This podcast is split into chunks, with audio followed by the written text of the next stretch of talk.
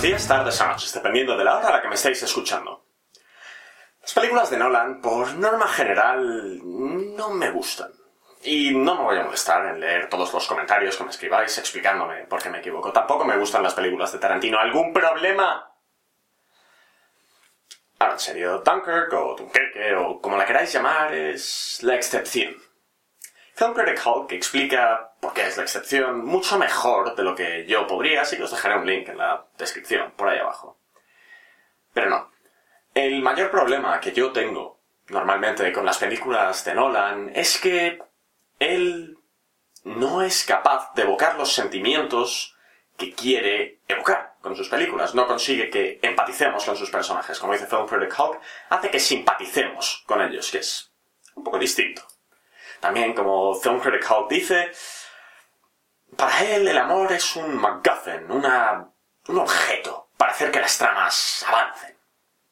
Sin embargo, en Dunkirk, la emoción principal que Nolan quiere evocar no es el amor o la pasión o lo que sea, es el agobio, la angustia, y eso es algo que se le da bien, se le da muy bien, como demuestra en esta película.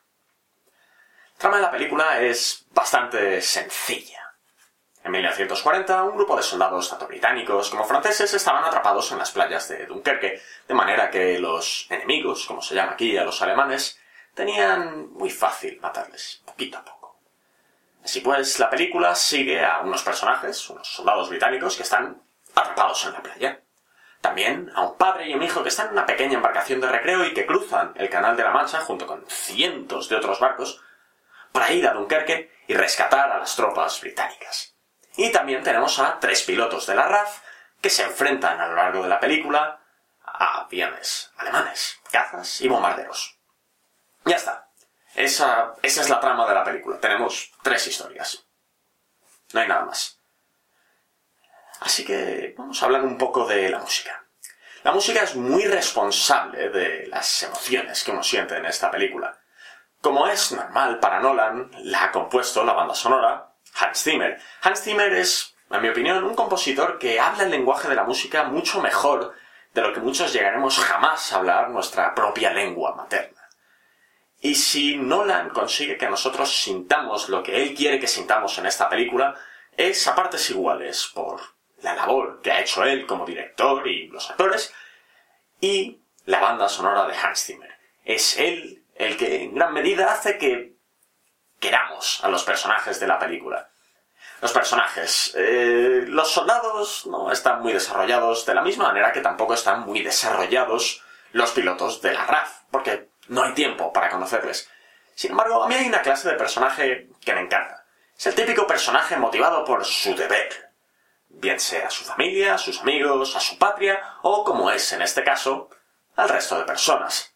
En esta película, ese personaje es el padre de la embarcación de recreo.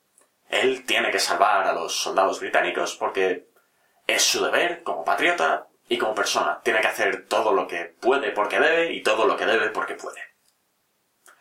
A nivel visual, por otro lado, la película es preciosa. Los planos largos en los que se ve el cielo y el mar y a los soldados son asombrosos, son planos preciosos.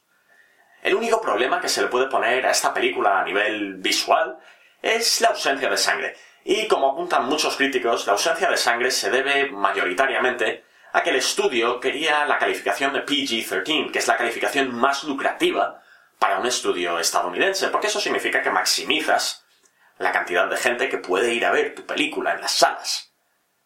Aún así, la ausencia de sangre no es algo que vaya en detrimento a la película. ¿Por qué? Porque Nolan consigue capturar la angustia y el agobio de estar atrapado en esa playa. Obviamente no es el mismo agobio, pero imagino que lo que yo sentí en el cine era lo que sentían las tropas multiplicado por millones de veces. Es una película espectacular, agobiante y angustiosa. Es como los 20 primeros minutos de Salvar al soldado Ryan, pero durante dos horas. Y al revés, en lugar de desembarcar, desembarcar mientras les disparan los alemanes, embarcar mientras les disparan.